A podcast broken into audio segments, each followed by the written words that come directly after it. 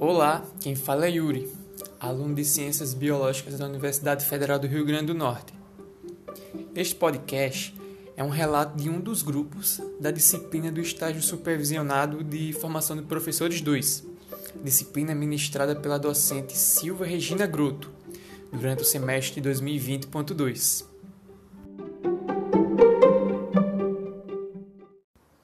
Estamos em abril de 2021 e já se passou um ano e três meses desde que o Brasil foi afetado pela pandemia de Covid-19. Por isso, estamos trabalhando no contexto remoto. Neste podcast, estarei junto com os meus amigos do grupo relatando sobre vários aspectos relacionados à proposta de intervenção que nós desenvolvemos dentro do projeto de extensão lá no Museu de Ciências Morfológicas da UFRN. O grupo é composto pelos seguintes participantes: Cibele Leônidas, João Vitor, Laiane Medeiros, Rodolfo Albuquerque, Valéria Vale, Williane Lima e eu, Yuri Abrantes. Então, de início, vamos saber como foi a introdução da nossa ideia. Conta aí para a professora Valéria. Então, temas como a diversidade animal e seus representantes aqui do nosso estado faz necessário ultrapassar as portas do espaço formal de ensino, né, da sala de aula. A gente não preserva ou conserva aquilo que não conhece. Né? Então, levar o que se sabe da diversidade daqui do nosso estado traz aspectos afetivos, emotivos que auxiliam na aprendizagem desses conteúdos. E os, os museus, eles são ambientes que impulsionam esse processo. Né?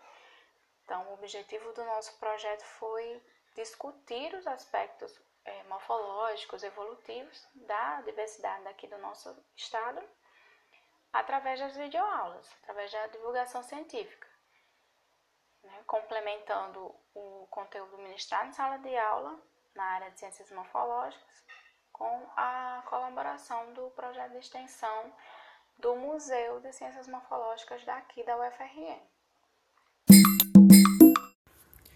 Uma ideia tão linda, né? Ela realmente foi muito boa. Agora, pena que não podemos desenvolvê-la presencialmente, porque de fato o nosso campo de estágio é um ambiente muito rico de possibilidades para colocar em prática projetos de extensão e outras práticas inovadoras de ensino. Mas sobre o nosso campo de estágio, o museu, não vamos deixar a Silva curiosa, né, não, Rodolfo?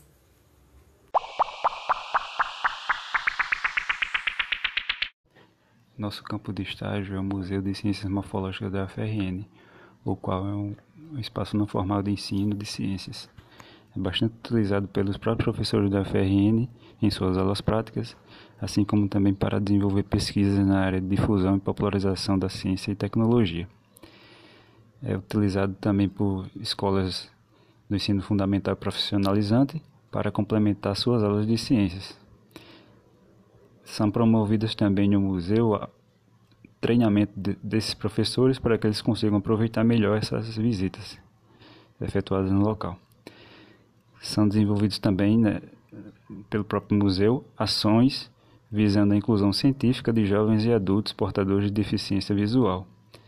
O prédio atual ele vem de, uma, de um projeto criado em 2005 com a finalidade de unir os três museus do Centro de Biociências existentes na época, os quais eram Museu de Anatomia Comparada, Museu do Mar e Museu de Anatomia Humana. Um ótimo lugar para aprender, né? E sem dúvidas também muito marcante. Eu lembro de uma aula de campo quando eu estava no oitavo ano do ensino básico e participei de um projeto do museu nessa aula que eu tive de campo. Foi muito significativo e se tornou episódico para mim. Mas tratando do nosso projeto, para desenvolvermos nossa ideia, tivemos que nos planejar. Sobre o planejamento da proposta, como é que isso foi organizado, Laiane?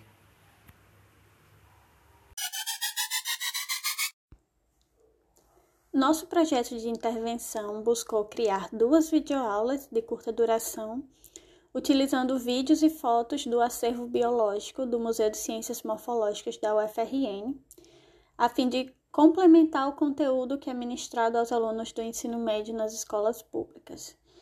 Então, a etapa 1 foi referente à definição das temáticas de cada uma das videoaulas. E, então, inicialmente, a gente buscou os conteúdos é, que são abordados para o ensino médio na BNCC e, a partir disso, realizamos reuniões em grupos para definir essas temáticas. Isso incluindo as reuniões com as professoras Silvia Groto e Simone Almeida, que é a atual coordenadora do museu. Na etapa 2, adquirimos fotos e vídeos da coleção do museu, o que nos permitiu refletir sobre a produção do roteiro das videoaulas. Para facilitar a comunicação entre os integrantes, a gente decidiu dividir o grupo em dois subgrupos, um contendo eu, Laiane, Cibele, Valéria e João Vitor, e o outro contendo Williane e Yuri Rodolfo.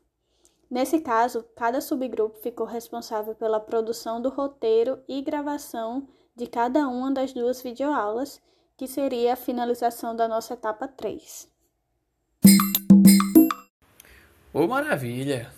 Depois de organizar as coisas, sabemos que a prática é diferente da teoria e que as coisas nem sempre são tão fáceis, principalmente no contexto remoto. E o Williane vai contar por quê.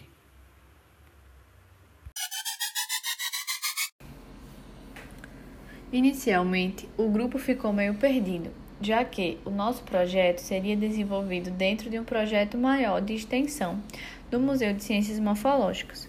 Primeiro, decidimos abordar um tema principal, do sertão ao mar e depois dois outros temas complementares, sendo eles a evolução dos animais e caracteres ectomorfológicos adaptativos em animais. Os temas foram divididos em duas aulas e o grupo também foi subdividido, para aumentar a eficiência na execução. Tivemos acesso a algumas fotos do museu e a partir disso começamos a trabalhar nos roteiros das aulas. Uma das nossas dificuldades foi escolher os animais com base no acervo que nos foi disponibilizado. Acredito que o maior desafio do estágio remoto em um espaço de ensino não formal tenha sido a distância dos alunos e do ambiente escolar. Além de tudo isso que estamos vivendo, ter a nossa experiência de ensino suprimida desta forma nos deixa um pouco desmotivados em relação ao nosso futuro como docentes.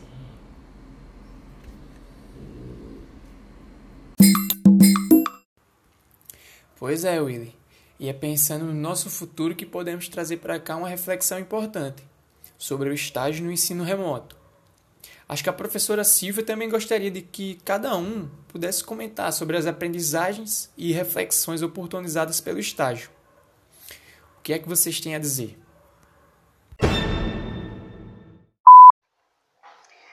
E das aprendizagens e reflexões que eu levo do estágio é transformar um conteúdo dos livros, né, ministrado em sala de aula, em uma divulgação científica, uma linguagem mais acessível para todos, é um desafio. E ao mesmo tempo extremamente necessário ampliar e quebrar as barreiras, quebrar as barreiras das desigualdades do acesso ao conhecimento. Então, o estágio para mim foi muito enriquecedor nesse aspecto de transformar o conteúdo para que seja mais fácil, mais interessante e estimulante aprender. A disciplina de estágio 2 não foi aproveitada como eu gostaria que fosse pela minha pessoa.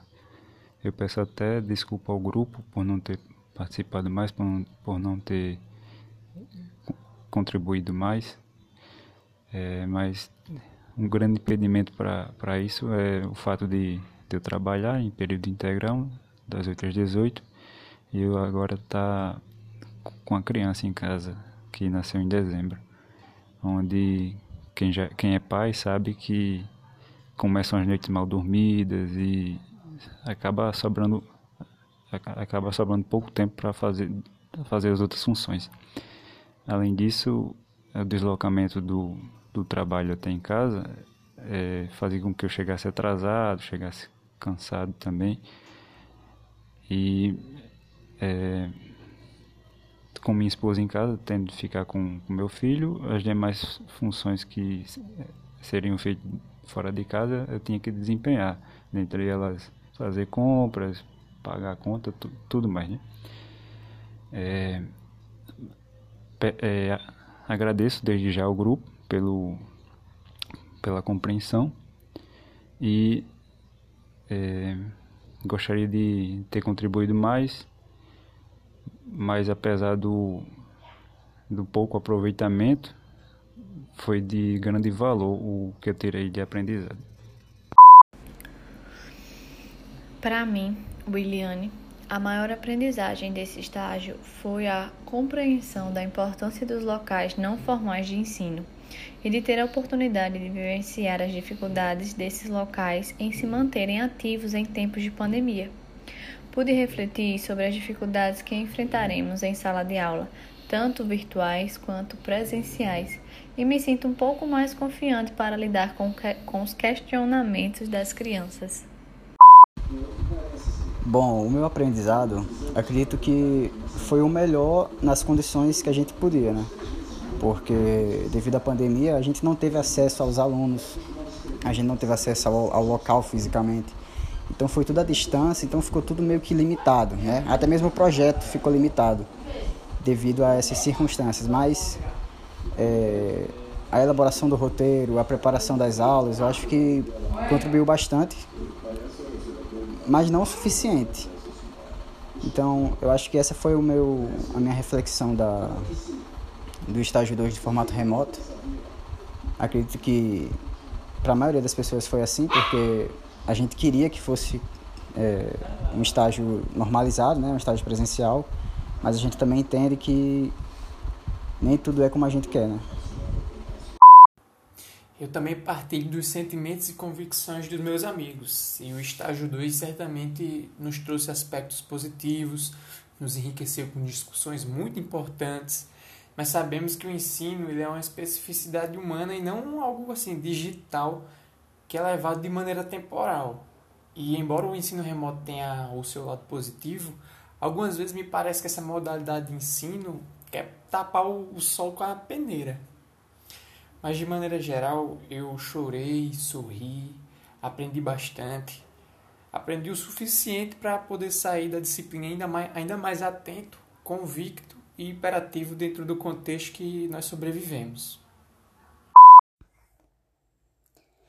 Foi a partir das atividades do estágio 2 que eu pude refletir e aprender sobre a importância da extensão universitária porque é através dela que realmente há uma comunicação entre a universidade e a sociedade. Mas principalmente eu aprendi que não se deve tratar de uma transmissão de conhecimento, né? Mas deve ser mais como uma interlocução. Então foi daí que surgiu a ideia, né, da videoaula de aproximar o conteúdo de evolução dos vertebrados aos alunos do ensino médio da escola pública mas utilizando como exemplos animais característicos do nosso estado do Rio Grande do Norte. Foi uma tentativa de aproximar esse conteúdo da realidade dos estudantes, mas infelizmente não estivemos em contato direto com os alunos das escolas para garantir essa efetividade na troca de saberes.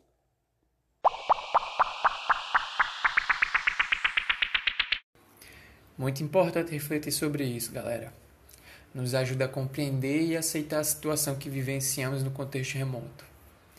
Mas chegamos ao fim do estágio e no fim precisamos saber quais são as considerações finais sobre ele. Não é não, Sibeli?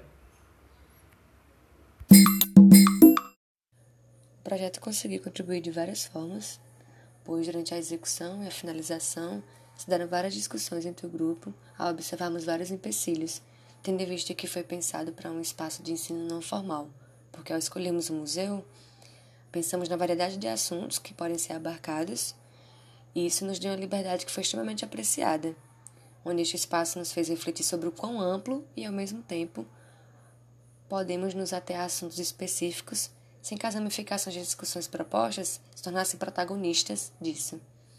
Pois a gente sabe que professor de ciências ele perpassa várias matérias, vários assuntos, mas sempre mantendo um link entre elas. Além desses espaços serem tão pertinentes para o aprendizado dos alunos. O contexto, como já foi falado, não nos permitiu ter esse contato estreitado para que a experiência pudesse talvez vir a ser mais rica ou proveitosa, nos fazendo refletir sobre as dificuldades de se fazer um projeto voltado para este meio.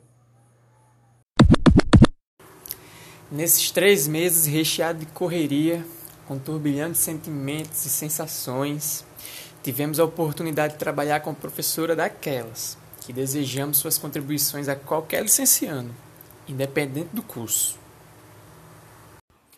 Para nos despedirmos, uma reflexão final com o nosso querido Paulo Freire.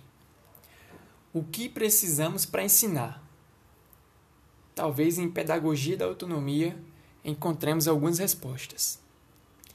Ensinar exige bom senso. Ensinar exige humildade, tolerância e luta em defesa dos direitos dos educadores. Ensinar exige apreensão da realidade.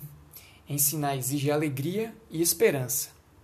Ensinar exige a convicção de que a mudança é possível. E ensinar exige curiosidade. Esse foi o nosso podcast e até uma próxima.